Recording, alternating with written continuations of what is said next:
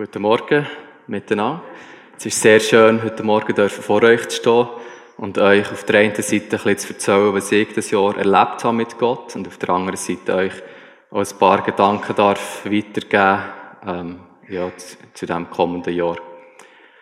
Ich habe gar nicht gewusst, dass ich predige heute Morgen. Es ist mir gesagt worden, ich habe einen kurzen Input. Aber das ist super, da habe ich jetzt in dem Fall wirklich Zeit. Ähm, ich habe dieses Jahr extrem äh, Gottes Führung und Versorgung dürfen erleben. Ähm, am Anfang von dem Jahr bin ich Theologiestudent und mittlerweile darf ich angestellt sein als Kandidat in zwei Gemeinden in FMG. Ähm, am Anfang von dem, von dem Jahr bin ich auf den Philippinen gewesen. und die Zukunft von meiner Frau und mir ist sehr ungewiss gewesen. Und jetzt ähm, hat sich viel ergeben. Wir sind hier in der Schweiz und ähm, all die Fragen von vorher haben sich geklärt. Am 15. August habe ich von Thomas Knupp Bescheid bekommen, ähm, dass sie mich ab dem 1. November in VFMG hier anstellen als Kandidat und dass ich das Privileg habe, nicht nur in einer Gemeinde ähm, dürfen mitzuschaffen, sondern in zwei. Und das hat mich natürlich sehr gefreut. Ähm, Anfangs Oktober bin ich dann auf die Philippinen, weil ich erfahren habe, dass es mit dem Visum von meiner Frau ein bisschen länger könnte gehen. Und dann, ähm, als ich wieder zurückgekommen bin in die Schweiz, ähm, habe ich gewusst, ähm, jetzt muss es ein bisschen vorwärts gehen in Bezug zum Auto und einer Wohnung. Und innerhalb von zwei Tagen hatte ich das Auto gehabt und innerhalb von sieben Tagen habe ich eine Zusage bekommen für Wohnung. Also sehr schnell hat da auch Gott geführt und uns an die richtigen Sachen hergebracht, auch wenn es noch so kleine Sachen sind wie ein Auto oder eine Wohnung. Gott hat uns auch immer sehr versorgt in dieser Zeit. Ähm, in kleineren und grösseren Sachen möchte ich euch ein Beispiel weitergeben. Ein Beispiel, das vielleicht ein bisschen grösser ist, weil das Auto, das ich gekauft habe, fast 90 Prozent ist eigentlich von der Steuerbehörde in Rockville finanziert worden. Äh, wie geht es? Äh, ich bin von 2014 bis zum 19 immer dort in die Schweiz arbeiten, jeden Sommer drei, dreieinhalb Monate. Ähm, und ich habe vom 14 bis 16 schön Steuern gezahlt, wie man das so muss. Und über die ganze Zeit bin ich immer abgemeldet gewesen, ähm, in der Schweiz, auch bin ausgewandert. Und für 17 und 18 habe ich mehr als 5000 Franken auf die Seite gelegt. Ähm, und habe gespart eben für die Steuern. Da ist die Steuerrechnung nie gekommen und ist nie gekommen. Und ich habe mir Hoffnung gemacht, eigentlich, ja, vielleicht kommt keine Steuererklärung. Aber da habe ich mich an das Sprichwort erinnert, dass einfach zwei Sachen gewiss sind, auf dieser Welt, zu sterben und Steuern zahlen. Und darum habe ich mir dann nicht zu viel Hoffnung machen Aber diesen Sommer habe ich dann gleich mal den äh, Steuerregisterführer gefragt von Rockville. Ihn, den ich auch kenne aus der Fähig Langenthal. Und er hat mir dann gesagt, ähm, dass ich, dass ich ab dem 17. nicht mehr wissen auf der Gemeinde, wie mit meiner Steuererklärung umgeht gehen. Weil ich nicht in der Schweiz angemeldet bin. Aber ich bin ja in den vorherigen Jahren auch nicht angemeldet und habe drei Jahre lang Steuern gezahlt. Er hat gesagt, ja, alles richtig ausgefüllt, aber irgendwie, ähm, wissen sie nicht mehr, was mit dieser Steuererklärung machen. Ähm, genau, und, ähm, ich muss jetzt in diesen zwei Jahren keine Steuern zahlen, hat er mir gesagt, dass ich da sehr Glück hatte und dass das definitiv ist. Und das ist natürlich sehr ein Geschenk von Gott. Somit habe ich fast das ganze Auto eigentlich finanzieren Wie ihr auch wisst, ist der Prozess vom Visum von meiner Frau auch ein bisschen länger gegangen. Und schon vier Monate allein haben wir müssen warten, dass das Standesamt der Status von mir wechselt von ähm, ledig auf verheiratet. Ähm, aber schlussendlich ist es gleich extrem schnell gegangen, das Visum. Weil es hat geheißen, beim Migrationsdienst Aargau, dass es eins bis drei Monate geht. Ähm, aber auf der Stadt Sofia haben sie gemeint, ja, das könnte vermutlich auch länger gehen, ähm, weil sie extrem überhäuft werden mit Anträgen im Moment. Am schlussendlich von dem Zeitpunkt, ähm, wo der Migrationsdienst Aargau die Dokumente bekommen für Stadt Zofingen, ähm, hat es weniger als zwei Wochen gedauert, bis meine Frau das Visum hat. Also wirklich ein kleines Wunder auch.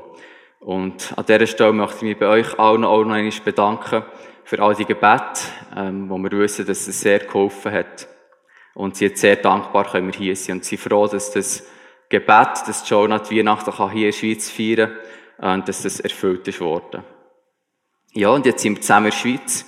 Äh, ich habe eine Stelle, äh, die super ist, die mir sehr Freude macht. Ähm, wir haben ein Auto, eine Wohnung und eigentlich alles, was wir vorher gebraucht haben, uns Gedanken gemacht, die wir werden brauchen. Äh, vielleicht manchmal auch ein bisschen Sorgen gemacht haben, das hat Gott wirklich alles geschenkt und uns geführt und uns geholfen. Und ähm, es ist nicht schwer zu erkennen, Gottes Führung in dieser Zeit und Gottes Versorgung. Und wie das der David im Psalm 23 sagt, so kommt mir das auch vor. Eben, er sagt, der Herr ist mein Hirt, darum leide ich keine Not. Er bringt mich auf saftige Weiden, lässt mich ruhen am frischen Wasser. Darum habe ich hier das Bild eingeblendet, was so ein bisschen die fruchtbare Zeit repräsentiert. Ähm, wenn ich Schaf wäre, würde ich sehr gerne hier weiden, auf grünen Gräsern neben einem Bach mit Bäumen, wo Schatten gibt. Also wirklich eigentlich eine perfekte Lage für so ein Schaf. Und das wirklich repräsentiert die gesegnete und fruchtbare Zeit, die wir von Gott haben können bekommen in den letzten Monaten. Aber es ist nicht immer alles so rund und schön gegangen das Jahr. Nämlich der grösste Teil von diesem Jahr ist eher ein schwierig gewesen. Ich bin nämlich ziemlich lang erfolglos auf der Suche nach einem Job hier in der Schweiz als Pastor. Im Januar bin ich extra hierher gereist für, für ein Gespräch mit der Gemeindeleitung für Feg Bülach. Das Gespräch ist super gegangen, sehr positiv ausgefallen, aber es hat einen kleinen Haken gegeben. Und zwar, die Gemeinde ist vorher, also vor mir, mit einer Person im Gespräch gewesen, wo sie das Gefühl hatten, dass die Person nicht genug Interesse zeigt, dass sie es vermutlich nicht weiterverfolgen wird, der Prozess. Äh, nach meinem Gespräch hat sich die Person aber überraschend gleich entschieden, dass sie Pastor sein in dieser Gemeinde. Und darum haben sie dann mir eine Absage müssen geben. Also sehr eine unglückliche Situation. Und darum habe ich dann mit leeren Hängen zurück in die Philippinen müssen reisen. Obwohl, dass es in dieser Zeit immer mein Gebet war, dass ich aber nicht mit leeren Hängen muss zurückreisen muss, sondern ähm, mit einem Job in der Tasche, wenn man das so sagen kann. Aber so ist es nicht gekommen. Darum sind die ersten sieben Monate äh, geprägt von Ungewissheit, Warten und Absagen. Und es ist wirklich eine Geduldsprobe gewesen. Darum hat die Zeit auch eher so ausgesehen, wie eine Wüste. Weil es ist kein Wachstum, keine Früchte und kein Resultat ersichtlich gewesen. Es ist eine relativ schwierige Zeit gewesen, aber jetzt im Nachhinein weiss ich, dass Gott uns genau an den Ort geführt hat, wo er für uns vorbereitet hat. Und das auch zur rechten Zeit.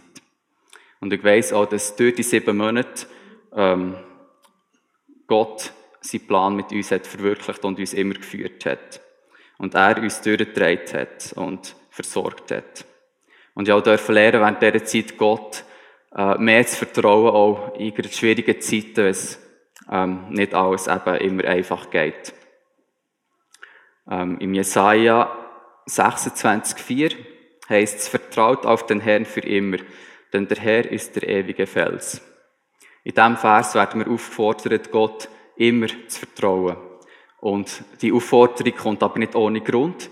Der Grund ist hier angegeben. Denn der Herr ist der ewige Fels. Ähm, Gott ist der ewige Fels. Er steht fest und schwankt nie.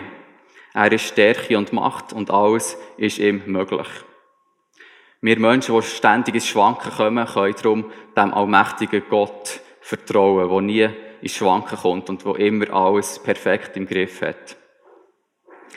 Ich möchte noch zwei weitere Gründe mit euch erkunden, warum wir Gott vertrauen können. Und zwar in allen Situationen und Umständen. Wir gehen ins Buch Hiob. Ähm, und schauen, was das Buch sagt über Gott, wo uns Menschen helfen kann, Gott zu vertrauen.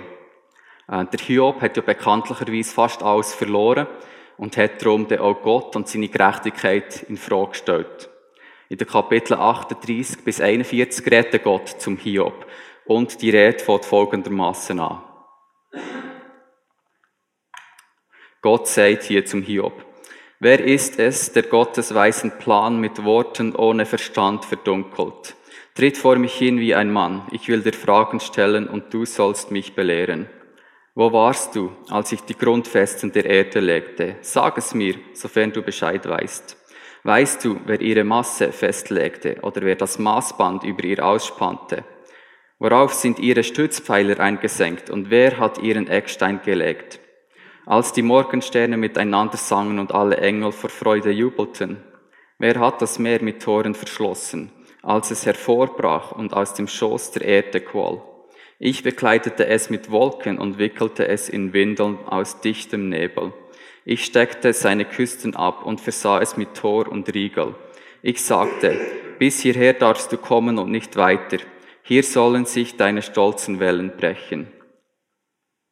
Die Wort, das ist nur der Anfang von der Rede, wo Gott da am Hiob hat gehalten. Und da in dieser Rede, in diesen vier Kapiteln kommt klar daraus heraus, dass Gott alles hat geschaffen und darum die ganze Schöpfung ihm gehört. Ähm, es wird klar, dass Gott allmächtig ist und er alles weiß und das perfekte Verständnis hat und dass seine Pläne weise sind. Also, der Hiob noch antworten nach diesen vier Kapiteln ist folgendes. Der Hiob sagt, nun weiß ich, dass du alles kannst. Kein Vorhaben ist für dich undurchführbar. Wer ist es, der Gottes weisen Plan ohne Verstand verdunkelt? Ja, ich habe in Unkenntnis über Dinge geurteilt, die zu wunderbar für mich sind, ohne mir darüber im Klaren zu sein. Du hast gesagt, hör zu, ich will reden.